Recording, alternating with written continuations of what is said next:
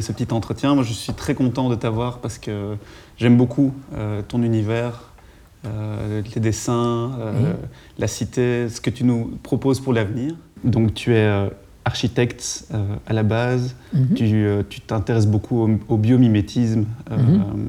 Donc ça, on, en parlera tout à l'heure de qu'est-ce que c'est exactement que le biomimétisme. et tu es influencé beaucoup par le dessin. C'est un petit peu ce qui t'aide, c'est ton outil. outil. Ce qui, ce qui t'aide à, concrétiser un petit peu, à mettre, à mettre ça par à donner une réalité à, tes projets C'est avec cet outil que je communique. Donc euh, l'interview n'est pas euh, la, partie la, la plus euh, représentative de, mon travail. Non, on va essayer Je préfère de loin montrer, parler par mes dessins. Oui, parce qu'en fait, ton, pour les gens qui seraient curieux de voir ton travail, le site s'appelle Cité Végétale, c'est ça? Végétal City? Végétal City ou citévégétale.net, où on tape simplement mon nom et on, on arrive directement.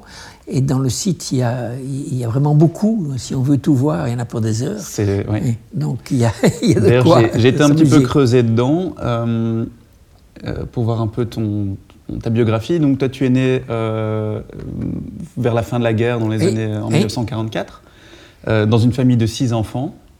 Huit. Huit enfants? Ouf. ok. Huit enfants et papa architecte, maman photographe. Et euh, vous étiez en, bordure de Bruxelles, c'est ça? Donc dans la nature, euh, avec les cousins, les cousines, vous aviez un peu une espèce de... Euh, un groupe où on prenait la liberté d'expression et on, se motivait les uns les autres parce que mm. donc ton frère François Skeuten qui est assez connu, j'imagine que c'est un peu dans ce bouillon, dans ce bouillon là que, que les choses ont démarré. Donc toi tu as démarré avec le, dessin principalement à ce moment-là. Oui. Moi j'ai toujours dessiné. Voilà.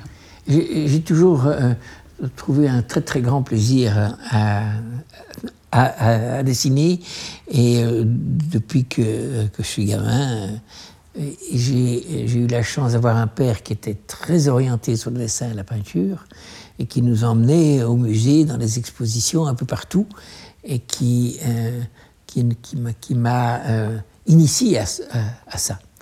Et, euh, c'était pour moi un très très grand plaisir. Mais en même temps, j'ai découvert la bande dessinée. Et la bande dessinée ne plaisait pas à mon père, donc ça devenait un peu conflictuel parce que euh, la bande dessinée a été très vite pour moi un, outil. J'ai compris que c'était un outil de communication absolument remarquable et que euh, pour arriver à expliquer, raconter quelque chose, c'était quelque chose de, terriblement efficace. Mm-hmm. Oui, j'ai vu qu'à un moment, quand, euh, quand, on a ce choix de, qu'est-ce qu'on va faire plus tard, tu avais trois pistes. Tu avais euh, le dessin, l'architecture et tu avais envie de faire quelque chose dans le social, aider les gens.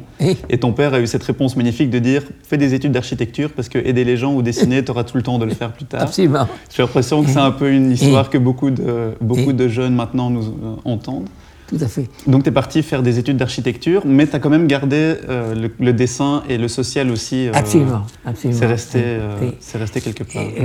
mes études d'architecture m'ont beaucoup plu directement parce qu'il y avait beaucoup de dessins et que ça me permettait de mettre en scène les habitations que je dessinais, les, les gens qui les occupaient, les environnements, comment est-ce que je pouvais l'intégrer dans dans un espace, dans un jardin, dans, dans quelque chose. Donc, euh, été pour moi un, grand, grand plaisir quand j'ai pu quitter les humanités qui me pesaient énormément, je n'étais pas du tout scolaire, et que euh, j'ai pu entreprendre des études qui correspondaient vraiment à. Euh, ma motivation à ce moment-là, j'ai commencé à, à, vraiment être euh, très passionné par ce que je faisais. Et euh, ça m'a nourri durant, euh, durant toutes mes études. Oui, et donc et à ce moment-là, pendant les études, tu avais déjà un petit peu cette idée du, biomimétisme, de t'inspirer par le vivant, ou c'était plus des études classiques d'architecture? C'était, suivi le programme et, l'enseignement de mes professeurs, mais on, avait formé très vite un petit groupe euh, et on apprenait beaucoup l'un par l'autre. Je dirais que j'ai eu plus la sensation d'apprendre par mes copains, ce que l'on lisait ensemble, les expositions que l'on allait voir et les voyages que l'on a fait pour découvrir des architectures qui se faisaient un peu partout dans le monde. Et ça, ça m'a beaucoup influencé, nourri, permis de progresser, de, de faire, de développer ma, propre perception des espaces construits, euh, de l'architecture. Tu penses que le, système scolaire, euh, dans ce sens-là, où, l'école te forme plus au niveau technique, mais au niveau euh, créatif, on te laisse plus libre cours à, toi, tu trouves que c'est une bonne, une bonne technique Mais j'ai beaucoup aimé l'école dans, laquelle j'ai été, qui était, c'était à ce moment-là l'Académie des Beaux-Arts, parce que les professeurs n'étaient pas directifs.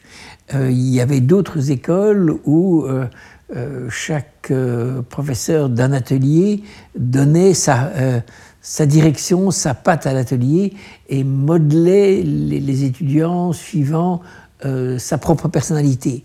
Et ça, ça, m'a très fort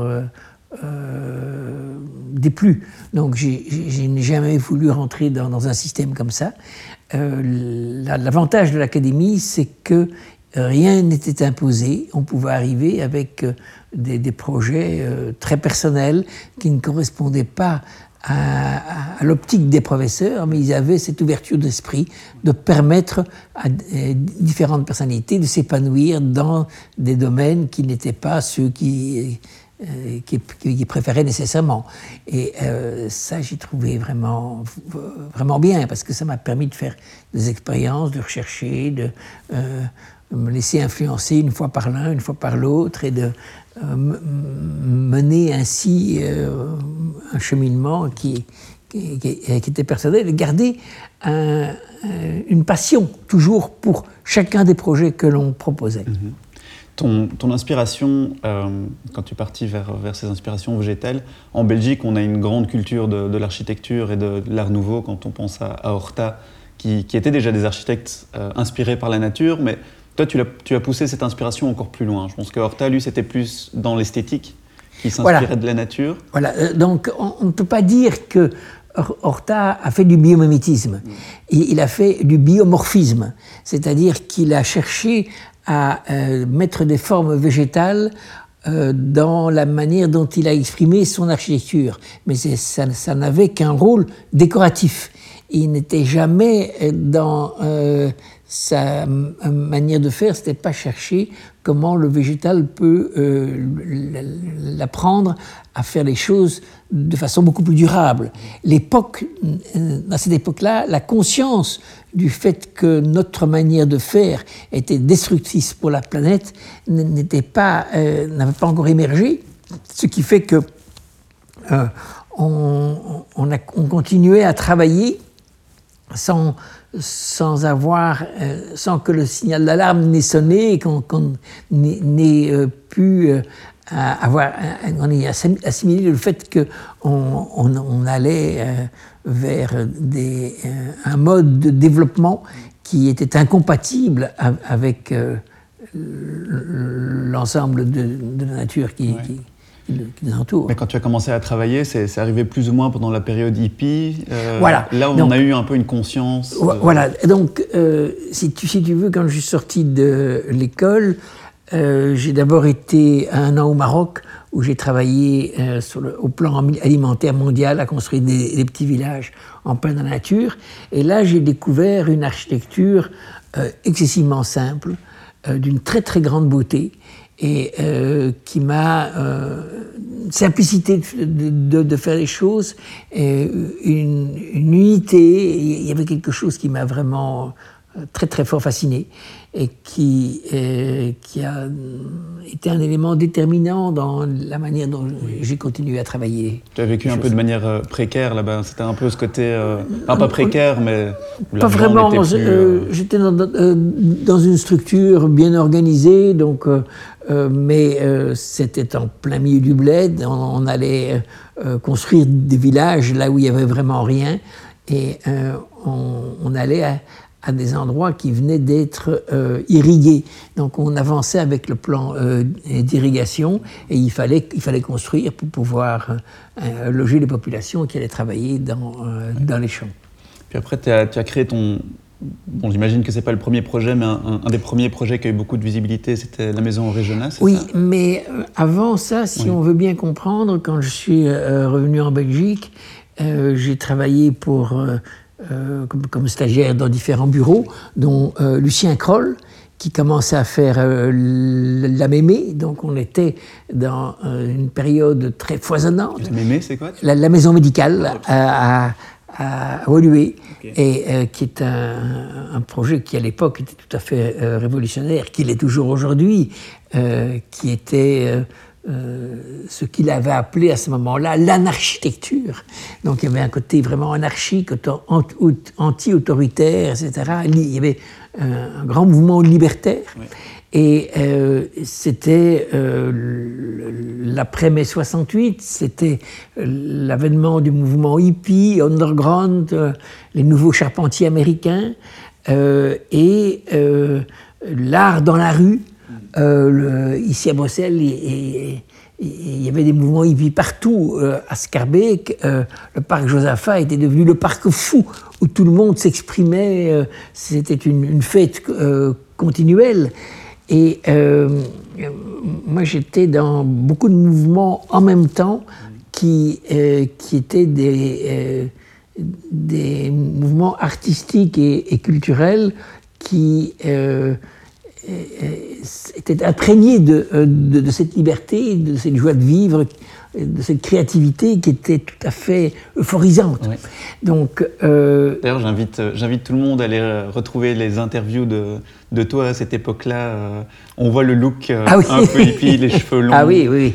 Et la passion, bah, ça tu l'as toujours, mais déjà, déjà à l'époque, on sentait que tu avais une motivation dans une il y, avait, il y avait déjà un moteur en place. Et, euh, ah oui, absolument. tu savais déjà où, tu allais à ce moment-là C'est-à-dire qu'à euh, ce moment-là, j'ai commencé à intégrer le groupe qui s'appelle Mass Moving, qui est un, un, groupe de, euh, d'action dans les rues. Donc l'art se passe dans les rues et tout, les musées étaient complètement rejetés, les, les, galeries ou je sais pas quoi. On travaillait dans la rue avec les gens et toutes les modes d'expression devaient être euh, en contact avec la population. On a fait des, tas d'œuvres qu'on appelait des, projets ou des actions qui, étaient assez, euh, assez étonnantes.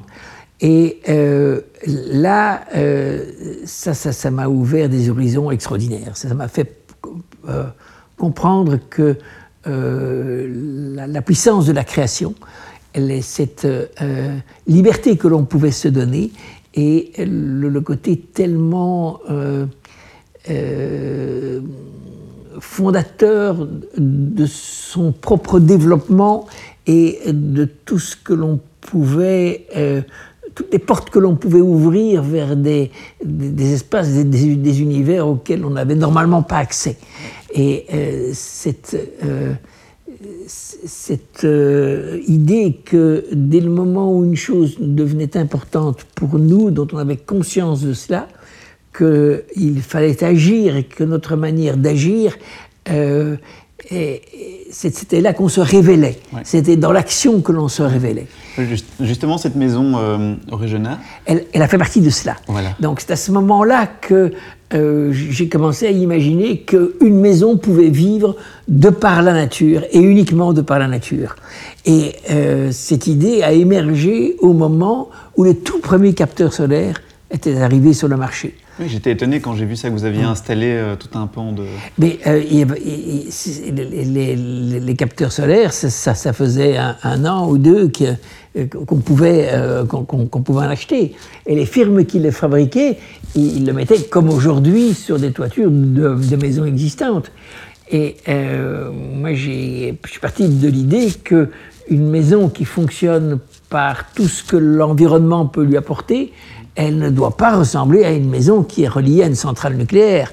Donc il fallait retrouver un autre, une autre manière d'exprimer la, la, façon d'habiter, comment est-ce qu'on peut le réaliser, comment est-ce qu'on peut le faire. Euh, quelle doit être la forme, les matériaux, comment est-ce qu'on va la travailler. Et, j'ai tout remis à plat en me disant, il n'y a pas de modèle. Je, pars sans aucun modèle, je pars des besoins. Euh, j'ai des capteurs solaires euh, que, je peux, à ce moment-là, je ne sais pas que, je recevrai, mais que je peux acheter ou que je peux recevoir.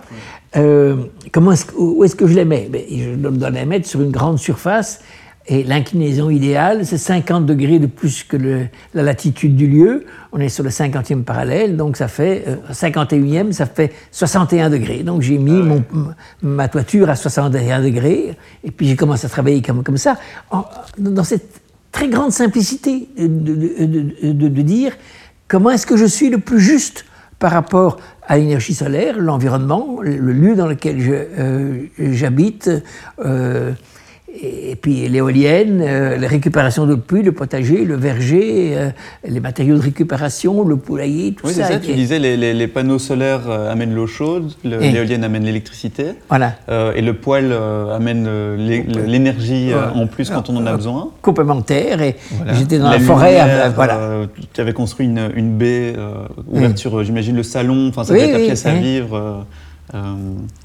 Mais, j'invite tout le monde à regarder aussi les, photos de, cet endroit parce que c'est. Euh, euh, si on ne voit pas la date, je trouve que c'est un projet qui est encore tout à fait, euh, actuel. Donc sur, sur mon site, c'est dans réalisation mhm. et c'est la maison régionale. Mhm. C'est marrant parce que quand, quand, tu avais commencé ce projet, tu as dit que pour t'inspirer, tu étais reparti sur l'art nouveau, dans les inspirations, et puis tu t'es dit, merde, pourquoi est-ce que moi je m'inspire de quelqu'un qui s'est inspiré de la nature Voilà. Et que tu es reparti euh, à l'origine Repartir de, euh, de, l'origine, euh, c'était évidemment bien plus. ça avait beaucoup plus de sens. Donc. là, j'ai commencé à, regarder comment les choses pousse, se développe, comment je peux travailler avec ça en, tant que matière pour pouvoir euh, être plus en phase avec euh, l'environnement, mais la manière dont les choses se sont mises en place était pour moi euh, fondamentale. Je voulais pas que ce soit une décoration. Je voulais sortir du système décoratif et c'est toujours ce qui me motive actuellement. C'est de dire je veux échapper à ça.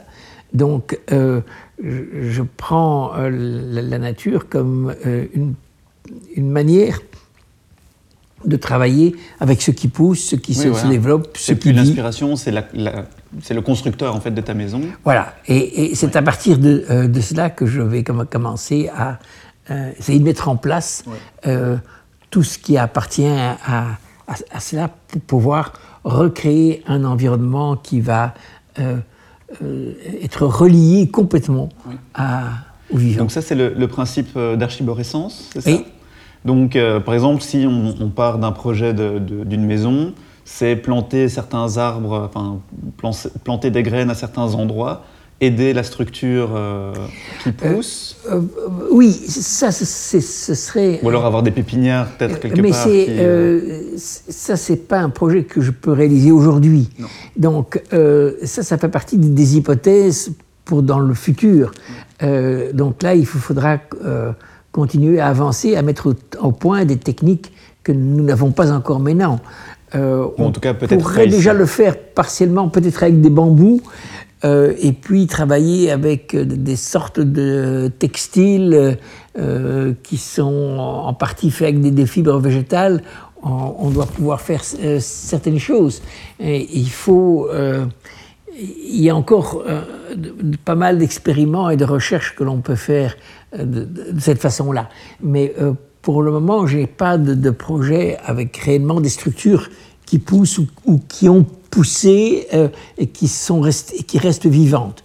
Euh, j'ai fait quelque chose en, en Italie, à euh, Artesella, euh, dans un, au lieu du Land Art, mais ce n'est pas habitable. Donc ce ne sont que la modélisation d'une structure qui pourrait peut-être un jour devenir habitable si on la referme par un textile encore à l'intérieur, ce qui n'a pas encore été fait. Mais euh, actuellement, je travaille sur des habitations dont euh, l'ensemble des matériaux proviennent du vivant et euh, qui sont faits principalement à base de, bambou, de, de chanvre, de chaux, de sable, de, paille. Et là, ça c'est tout à fait concret. Et ces habitations sont euh, fiables, elles sont respirantes, elles, sont, euh, euh, elles, appartiennent à la nature. Parce qu'elles elles proviennent de la nature, elles peuvent, elles peuvent revenir à la nature une fois qu'on ne les occupe plus sans en faire des déchets. Oui, elles, peuvent, elles, peuvent, reprendre leur place. Là C'est assez dingue que, que, quand j'entendais des choses comme on dit maintenant qu'on a une pénurie de sable. Je trouvais ça dingue qu'on ait des pénuries de sable. Toi, tu, parlais, tu parles beaucoup des, problèmes du béton, euh, qu'on ne s'en rend pas compte, mais que maintenant c'est le matériau, euh, tout le monde construit en, béton. Et, c'est n'est pas un matériau recyclable ou très difficilement recyclable euh, C'est un tout petit peu sous-cyclable. Oui. C'est-à-dire qu'on on peut détruire des, des, bétons, les concasser et en faire des sortes de euh, bricaillons qui vont servir à faire des dessous de route ou des choses comme ça. Euh, mais euh, l'énergie pour les concasser est considérable, donc on, ne fait que récupérer une toute petite partie de, de ce que l'on a mis comme énergie à le constituer. Mais ce qui est tout à fait grave pour le béton, c'est que le, le, béton, au moment où on le euh, on l'extrait de, le ciment euh, de la roche et qu'on le porte à haute température, 1500 degrés, euh, on libère tous les CO2 que cette roche a, capté durant tellement longtemps et on constitue un, problème énorme dans l'environnement qui ne fait qu'à s'accroître avec le temps.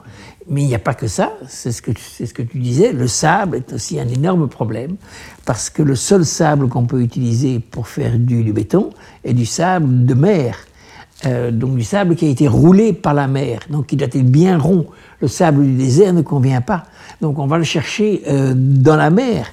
Et euh, il y, a des barges à quelques kilomètres des plages qui creusent des énormes trous et puis, euh, évidemment, ces trous se referment, se comblent par le sable des plages.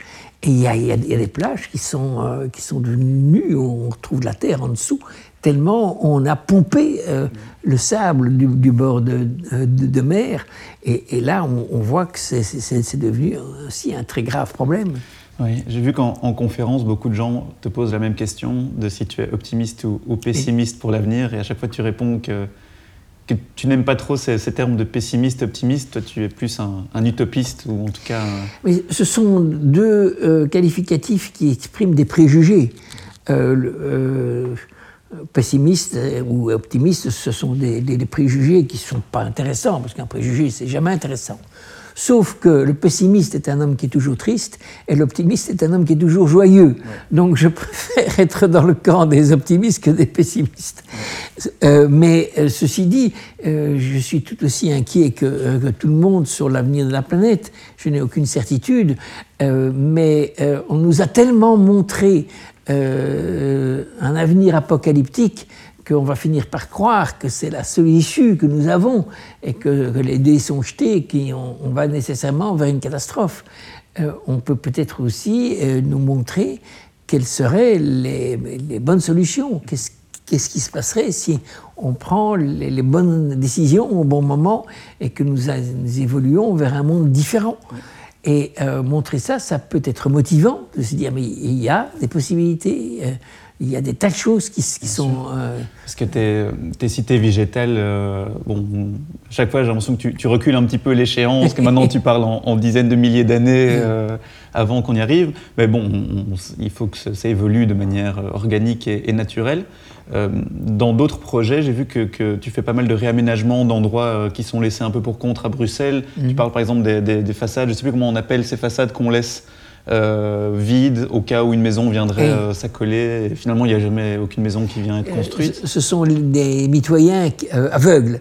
Ah et là, il y a pas mal de, chancres à Bruxelles, de, lieux qui sont en déshérence et qui créent comme, comme une dent qui manque dans, dans une bouche. C'est quelque chose qui, qui fait mal parce que ça déséquilibre l'ensemble de la rue. Et euh, souvent, il n'y a plus aucun projet pour cette, euh, ces endroits parce que c'est trop petit pour intéresser un promoteur ou un particulier, parce que euh, c'est assez cher d'intervenir sur un petit terrain où on a beaucoup d'infrastructures à faire. Et donc ces terrains sont abandonnés et vont rester abandonnés durant encore des temps immémoriaux tant qu'on n'a pas décidé d'en faire euh, quelque chose de manière beaucoup plus volontaire et en dehors d'un circuit de rentabilité. Ouais. Et c'est là où ta, ta fibre sociale euh, se réaffirme, parce que je vois que dans, dans les projets, tu parles de, de bibliothèques euh, publiques, tu parles de parcs. J'ai justement un bouquin, je ne sais pas si je peux aller jusqu'à mon sac avec, avec ma corde, que j'ai acheté il n'y a pas tellement longtemps, mais j'ai directement pensé à toi, qui est un, un bouquin, mais j'imagine peut-être que tu l'as déjà vu, du, du, ah, fils de, Jacques Mercier. Et en fait, ah il, recense tous les projets, euh, tous les projets bruxellois de euh, végétalisation, de, ah les projets un petit peu publics. Euh. Ah non, j'ai pas vu ce. ah, et c'est un. Ben justement, on parlait d'optimiste et de pessimiste, même s'il y a beaucoup de, de nouvelles malheureusement qui sont très pessimistes. Quand on voit ce genre de bouquin, on, on est assez optimiste hein, quand on voit tous ces projets. Il y en a ici dans, dans le coin à, oui, à, Scarbeck Ah oui, il y, en a plusieurs. Ah, mais Nopelif ne s'occupe pas à travailler pour. Ah ben voilà. Euh, je s'occupe à faire une extension. Ouais, la ferme Nopelif euh, à C'est remarquable ce qu'ils font. Mhm. Absolument remarquable. Et moi, j'habite euh, à Laken, dans le quartier près de, près de l'église de Laken. Et j'ai vu que euh, c'était un des quartiers où tu avais fait une simulation d'évolution. Oui. Euh, par contre, j'étais triste de voir qu'en 2035, ma maison n'existait plus. en 2035 Non, peut-être pas en 2035, mais ou 2100. Euh... J'ai pas, j'ai pas démoli de, maison là. Non, Ok. Euh, un petit, euh, un petit, une petite question. Donc, toi, tu t'inspires beaucoup par la nature. Tu parlais beaucoup des, termitières, par exemple, qui sont des, des, chefs-d'œuvre de, de, construction, et tu t'en tu inspires beaucoup pour pour les. Ah, c'est bien ce petit livre. Oui, hein. ah bah si tu veux, tu peux l'avoir celui-là. C'est vrai? Oui. Ah, chouette. Ce sera un cadeau euh, de ah, ma part. Magnifique. Mais c'est le fils de Jacques Mercier. Je ne savais pas que son fils était, était, architecte. Ah non, moi non plus. Et donc une petite préface de Jacques Mercier. Mais euh, quand. Euh, je ne sais pas si tu connais Elon Musk. Bien sûr. Ah voilà. Lui, il, est, il, il, promouvoit plus. parce que toi, tu, tu as beaucoup de de, gens qui volent dans tes dessins, des, des, voitures volantes. Lui, c'est plus le contraire. Lui, il dit qu'il faut plus aller sous terre, euh, dégager les, axes routiers et, partir dans le sol. Oui, mais il aime bien voler aussi. Hein. Oui, il aime bien voler aussi. mais est-ce qu'on ne partirait pas vers, euh, vers une ville euh, souterraine aussi dans, Travailler avec des galeries ou avec des, des, maisons sous le sol ou C'est quelque chose que tu considères aussi Oui, je, mais pas de, la manière dont lui le conçoit. Euh, lui, il est dans une. Euh, il est dans de l'hyper-technologie. Euh, le grand fantasme, c'est conquérir d'autres planètes, etc. Moi, je pense qu'on a une planète et qu'il faut, euh, il faut se concentrer. On a déjà beaucoup à faire sur notre planète avant de penser aux autres. Euh, je crois pas que c'est le moment de, commencer à, parler d'autres planètes. Mais après, des visionnaires comme ça de temps en temps, ça, ça fait du bien. Comme... Mais euh, je, préférais qu'il emploie ses capacités considérables à améliorer notre planète tous les problèmes euh, énormes qui se posent euh, continuellement un peu partout. Euh, il y a tellement à faire. Donc, s'il si, si veut dépenser des sous, il, y a. Mais il a un projet de, de panneaux photovoltaïques et de, et de tuiles à base d'algues, je pense. Hein. Il, a, il a une société qui fait, qui fait de l'énergie solaire. Ah, je ne sais pas. Oui, il réutilise des, une variété d'algues, visiblement, qui captent et donc ils arrivent à couler ça dans des tuiles. Enfin bon, c'est très technique. C'est un niveau qui me dépasse. Pour revenir vite à, ce petit bouquin, moi, ce qui me plaît beaucoup là-dedans, c'est que toi, toi et moi, on a eu la chance de grandir à la campagne. Et il y a quand même quelque chose, quand on est confronté à la nature euh, à un jeune âge, ça nous ouvre l'esprit. Et, malheureusement, à Bruxelles et dans beaucoup de villes, il y a beaucoup de jeunes qui n'ont pas la chance de, de vivre dans la nature. Et le fait d'avoir des parcs, hum. ces ouvertures-là, tu penses que ça peut créer une, génération, ça peut vraiment ouvrir ah oui, absolument. Et ça, c'est ça, c'est nouveau. Donc, euh, ce, ce, livre, on n'aurait pas pu le faire il y a 10 ou 15 ans. Donc, il y a euh, des choses qui émergent maintenant, euh, incroyables comestibles, les, les, toitures végétales, tout ça, ce, sont des choses qui commencent à, à trotter dans la tête des gens. On, on, sait qu'on est arrivé à des aberrations complètes. Euh, nous avons une autonomie alimentaire dans nos villes euh, de moins d'une semaine. Euh, c'est-à-dire que quand, si tout bloque, si on n'a plus de véhicules qui circulent parce qu'il n'y a plus d'essence, par exemple, on n'a plus à manger, tout simplement. Et les, supermarchés, etc., sont alimentés durant moins d'une semaine. Donc, une crise pétrolière, comme on en a eu un, peu dans, dans, les années 80, euh, pourrait euh, exister de, demain ou, euh, très, prochainement. nous n'avons jamais créé autant de dépendances planétaires qui sont liées complètement à un équilibre qui est totalement fragile, qui peut s'effondrer à tout moment. Et dès le moment où on n'a plus à manger, on est, on est quand même mal. Hein donc, créer dans euh, tous nos lieux de vie euh, une, grande partie de, notre, de nos réserves alimentaires, c'est quand même pas un mauvais plan. Donc, c'est vrai euh, qu'un projet comme la, ferme Nopilif, par exemple, est très intéressante. Absolument. les comestibles, incroyables comestibles, très intéressant aussi. Toi, tu as, tu, tu t'investis. Bon, maintenant, tu, as un projet pour la ferme Nopilif, c'est ça Tu travailles avec eux Oui. C'est quelque chose qui est important, j'imagine, pour toi. Ah, mais c'est magnifique ce qu'ils ont fait.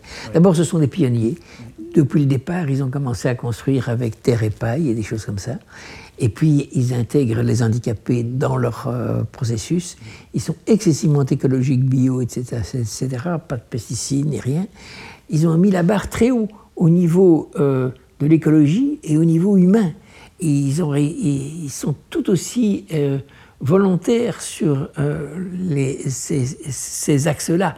Et ça, c'est remarquable quand j'ai un maître de l'ouvrage qui a euh, cette qualité-là, c'est que du bonheur pour moi. Parce que là, on se rejoint complètement. Ouais. Un, autre grand pilier pour arriver à, ta cité végétale, c'est l'éducation aussi, parce que je pense qu'il y a aussi la mentalité qui, des gens qui doit, qui doit changer. Comment est-ce que toi, tu verrais une solution au niveau de l'éducation? Est-ce que tu as déjà réfléchi un petit peu à comment, euh, comment on devrait euh, peut-être changer les cursus éducatifs, amener les enfants plus dehors, ou même dans la structure des écoles peut-être, parce que je pense qu'il n'y a pas pire comme endroit qu'une école au niveau de l'architecture, parce que c'est très... Enfin, je parle de mon école, mais c'est des blocs, c'est du béton, c'est des néons. Absolument. Euh, là aussi, il y, a, vraiment beaucoup à faire, mais ça fait partie aussi des projets sur lesquels on travaille pour le moment. On, on a un projet de faire euh, une école euh, qui soit du, type Montessori ou de Crowley ça s'appelle école buissonnière. Ah, bah le, terme, le, terme, me plaît bien, apprendre dans les buissons. C'est très très bien. C'est avec le groupe Émergence. Donc on, commence, on est tout à fait au début. On n'a pas encore commencé véritablement, mais euh, la volonté est là et euh, on, va en tout cas plancher prochainement sur euh, des, propositions avec eux pour arriver à faire un, système éducatif qui laisse beaucoup de liberté aux enfants, qui soit dans, dans le mouvement de la pleine conscience, de, qui, soit imprégné de euh, cette, euh, cette humanité euh, et, cette ma manière de d'apprentissage par l'expérience, par eux-mêmes, avec un, guidé, bien, bien entendu. Tu as, tu as donné cours, toi ou? J'ai donné cours à, à, à, Horta. Euh, ah Longtemps Non, durant, durant sept ans. Hein. Et ça, ah, bah, quand même sept ans. Hein, j'ai beaucoup aimé. J'ai trouvé ça vraiment, vraiment très très bien. J'ai beaucoup donné cours. Mais euh, il est arrivé un moment où euh, j'avais l'impression un peu de me répéter et que, ça, ça, devenait un peu routinier. Mais je ne faisais pas que ça, je, donnais deux après-midi par semaine. mais euh, j'ai trouvé que j'étais mieux dans, à continuer à concevoir des choses plutôt que, que, d'enseigner. Toi, ton, ton, bonheur, tu le trouves euh, à, ta, à, ma table oui, voilà. À ma table dessin. Plutôt que de parler devant, euh, devant des milliers de personnes. ou, euh, J'aime bien ça aussi, parce que faire des conférences, j'en fais beaucoup. Et ça me plaît bien de communiquer aussi. Mais quand je fais une conférence, c'est avant tout les projections qui mhm. comptent. Donc, oui, ben, travaille surtout sur, sur l'image. J'ai euh, le, dernier podcast que, que j'ai fait, c'était avec un, photographe, Adrien Duré, et on, parlait euh, à quel point c'était difficile maintenant de percer dans les niveaux artistiques parce que en plus de maîtriser un art, maintenant on doit devenir des très bons communicateurs parce qu'avec tous les réseaux sociaux, si on reste dans son coin, personne n'entend jamais parler de toi et, donc maintenant on peut plus, on peut plus s'en référer qu'à euh, l'art et ça devient de plus en plus difficile de. Je me demande si ça n'a pas toujours été le cas. Oui. un, artiste a toujours dû pouvoir se vendre, se mettre en valeur, faire des contacts, trouver les gens. Euh, je pense qu'il y, a, doit exister énormément de, de, très grands artistes qui, qui, n'ont jamais été connus et qui sont restés euh, complètement euh,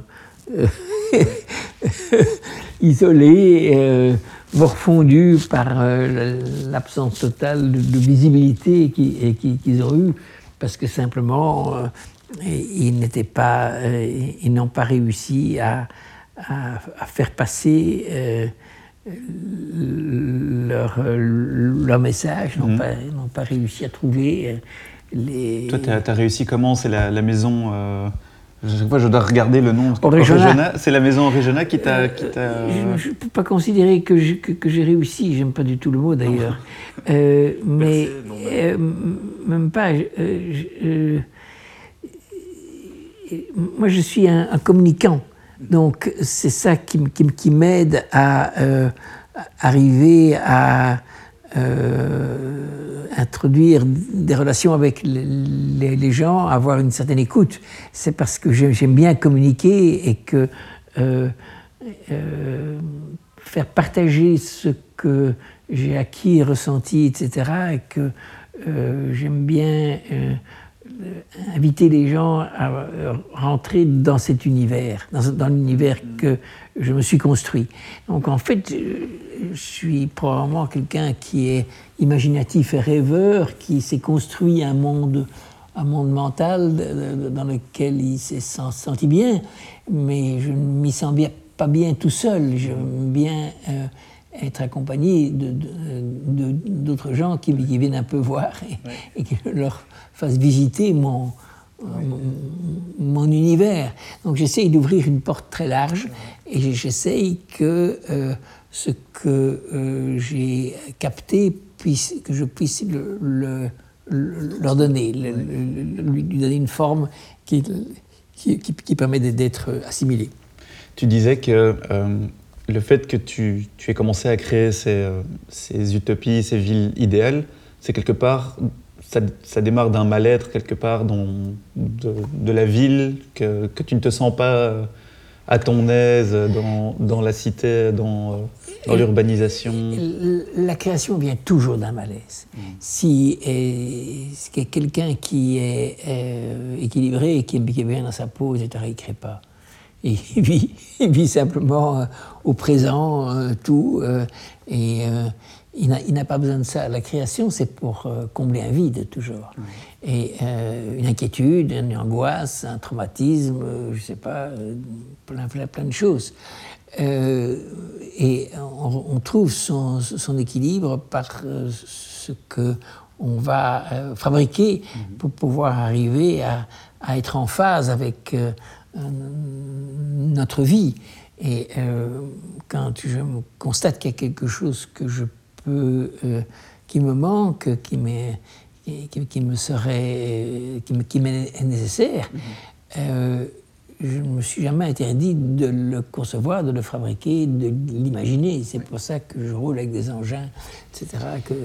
Tu as toujours ta, voiture euh, à pédale? Oui, oui, et euh, tout ça fait partie des, univers que j'aime bien euh, développer et qui me permettent de me rapprocher de, de plus en plus de d'être de plus en plus en phase avec ce que je ressens, ce que je pense et ce que je dis.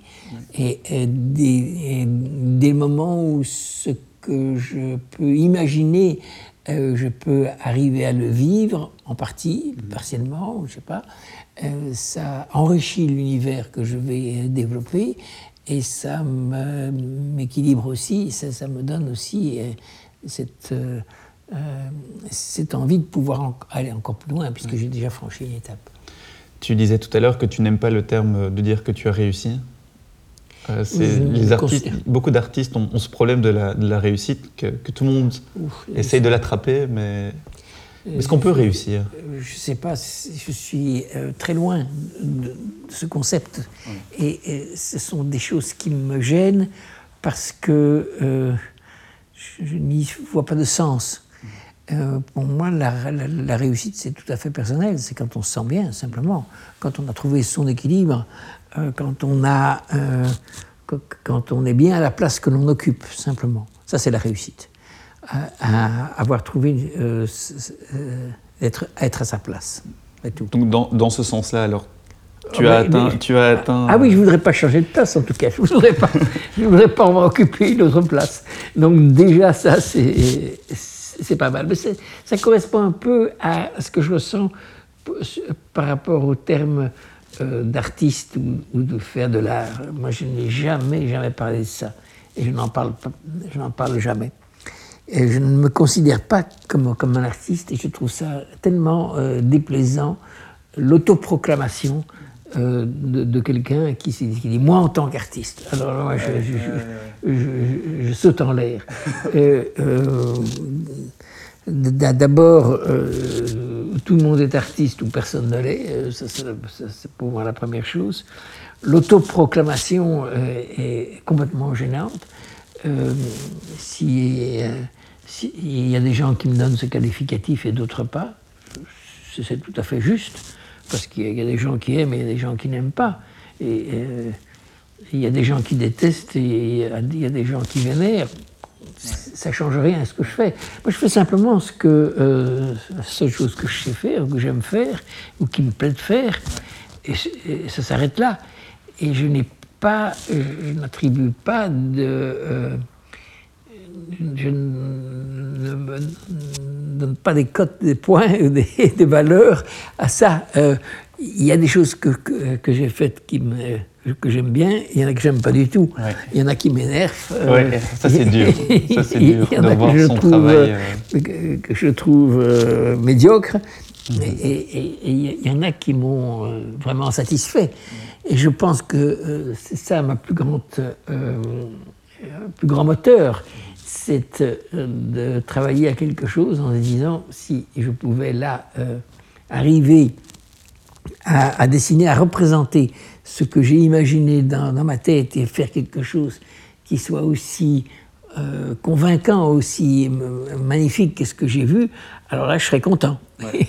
et je cherche à, me satisfaire en, en, exprimant quelque chose que j'ai que, j'ai un jour imaginé. Ce serait un petit peu ce que tu euh, conseillerais à, d'autres euh, d'autres euh, amis créatifs, artistes, autoproclamés ou pas? Je déteste conseiller.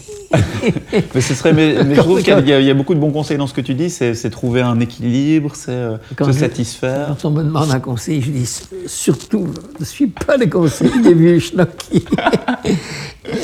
non, on ne suit pas les conseils, on suit son instinct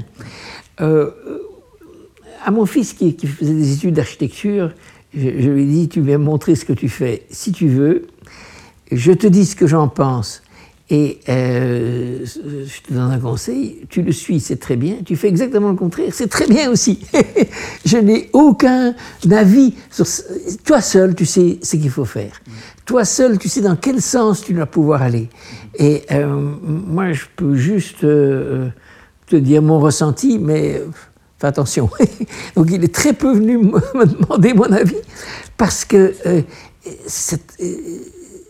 j'ai trop de place déjà comme père, et, quand, il, voit tout ce que je fais, tout ce que je raconte, euh, quand, euh, c'est pas facile. Euh, donc, il, a fait son chemin de son côté, il a développé ce qui, ce qui est à lui, et c'est très bien. C'est en ça que qu'il a fait le bon choix. Mm-hmm. ce, dont tu parles de, l'instinct, le fait d'avoir un peu une rivière, suivre un, suivre un flot, je trouve que c'est quelque chose de très très bouddhiste japonais. Et, toi, tu as beaucoup. Euh, j'ai l'impression que tu aimes beaucoup le Japon aussi. Que, ah oui, ah oui. Euh, j'ai le lotus, qui est une plante qui, qui, euh, eh, inspire beaucoup. Et la culture Les Japonais, ils vont tellement loin dans tous les domaines.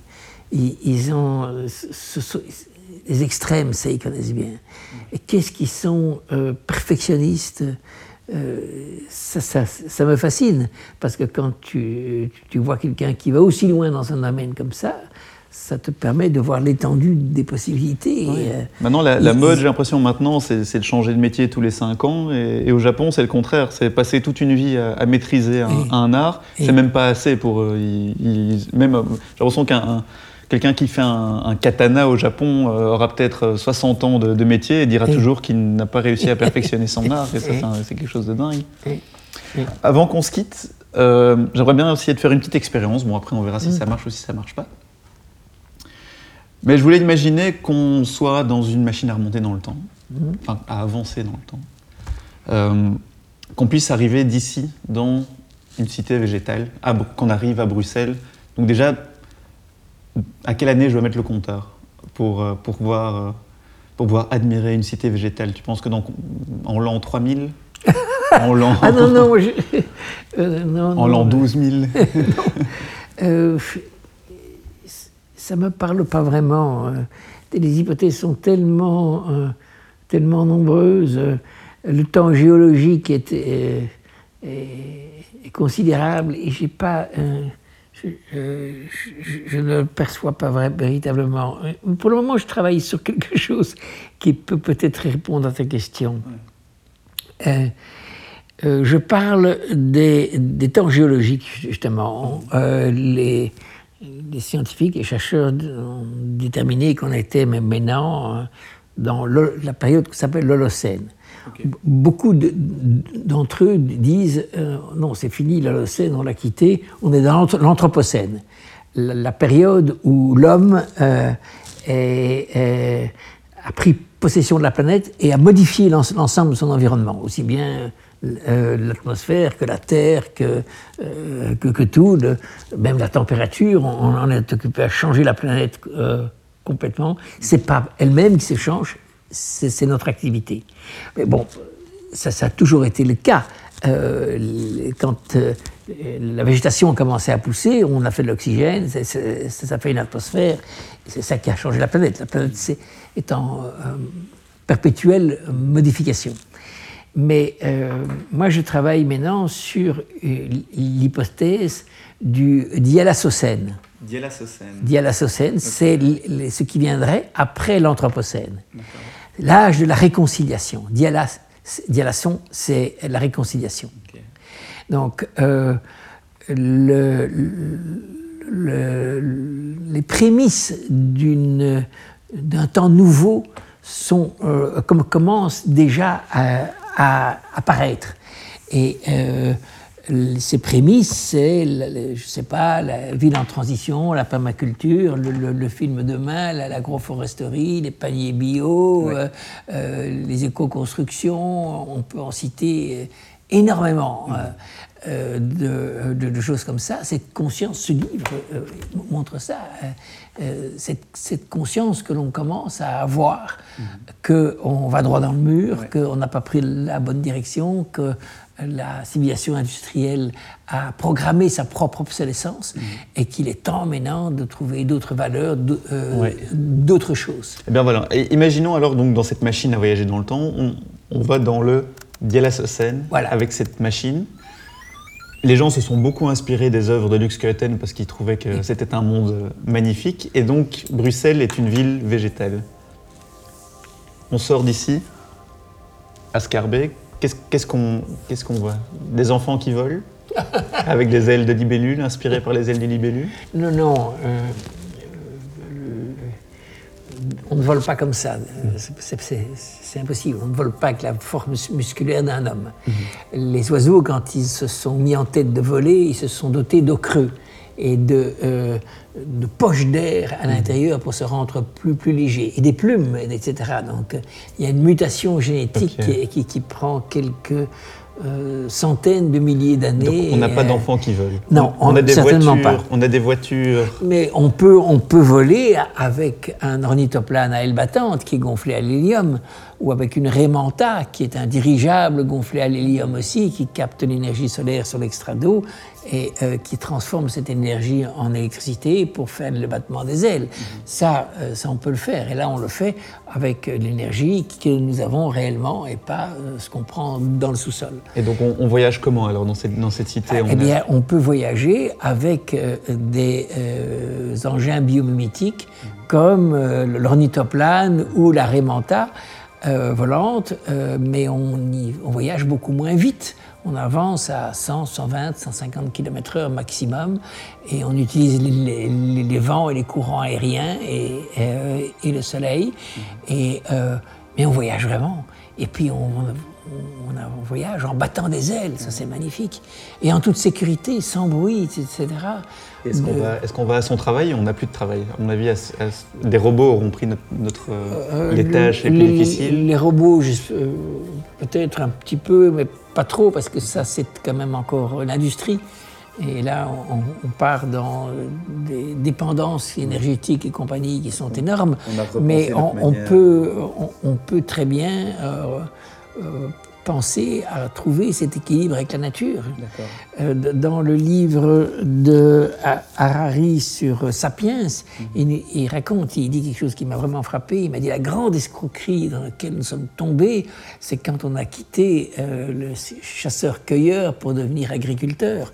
Les chasseurs-cueilleurs travailler euh, maximum 6 euh, à 8 heures à 10 heures par semaine. Euh, le restant du temps, c'était plaisir. On allait nager, on, s'occupait des enfants, des animaux de compagnie. On, allait faire un peu de feu, cuisiner, etc. Et c'était ça la vie.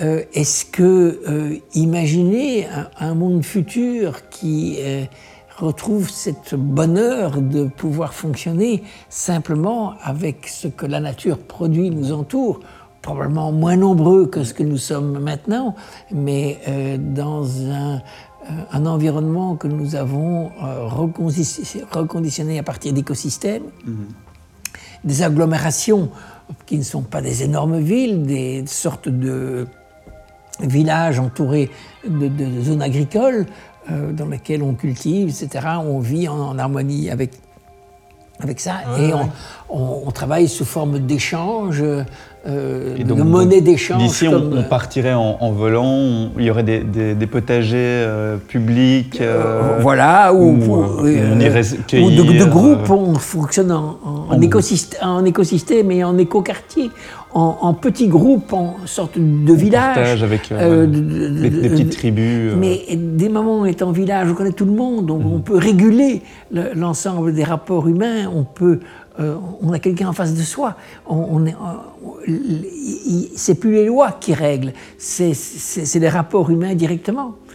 Euh, dans des dans des sociétés primitives euh, qui vivent comme, comme, ça, on, posait la question mais qu'est-ce qui, se passe quand il y en a un qui ne joue pas le jeu, qui, fait la gueule, qui reste dans son coin, qui profite pas, qui, qui, profite de tout et qui... Ah ben il dit, ben là, ça, c'est très grave. Là, on, on, agit, on, demande quelques gros, costauds de, de, venir, ils le sautent dessus. Oui, et alors qu'est-ce qu'ils lui font? Ils le chatouillent. Comment, comment ils le chatouillent? Oui, ils le font rire. Et dès le moment où on a eu ce contact physique et qu'on l'a fait rire et qu'on l'a chatouillé, il se détend, il, il, reprend sa place, ça va, tout est reparti. Ah c'est ça la punition, on ne met pas les gens en prison. non, on les chatouille. c'est c'est impensable dans notre monde, parce qu'on a créé euh, l'ensemble du mal-être qui crée euh, d'autres mal-être et, de plus en plus. Euh, retrouvons les, échelles, les, dimensions. Et donc, comment on remplit nos, journées Alors, on, discute avec les gens, on, participe à des projets collectifs. mais on cultive, on, cultive ses, ses, poireaux, on va cueillir ses fruits, je sais pas, on, fait agroforesterie, permaculture avec des animaux, avec des enfants, avec le truc, la rivière, on va se laver, je sais pas, on, va chercher, euh, ben, on a des capteurs solaires pour, se chauffer, on construit les habitations, on va aider un qui a, sa maison qui s'est un peu abîmée, on nettoie. Il y, a, il, y a, plein de choses et on fait la fête. Donc ça, c'est ta, ça, c'est ta cité végétale c'est euh, la, maturité euh, d'un groupement d'habitations qui ont trouvé le bon mode de fonctionnement. On est à 100, 150, 200, peut-être 500, mais on connaît un peu tout le monde. C'est un quartier on, a formé un quartier, mais ce quartier euh, n'est pas fermé sur lui-même, il est, ouvert aux autres. On prend son ornithoplane et on va aller voir comment euh, ils vivent dans les autres quartiers, les autres modèles. J'ai vu que tu avais simulé ta propre mort en ornithoplane en 2035. Eh ben, écoute Luc, j'espère, euh, j'espère pas. Et, cette cité végétale dont tu me parles, j'espère, j'espère la connaître un jour, j'espère que tu la connaîtras un jour. Merci. Et euh, merci beaucoup pour cet entretien que, que tu as eu avec moi. Et à une prochaine fois. Ok, très bien. Merci beaucoup, Luc.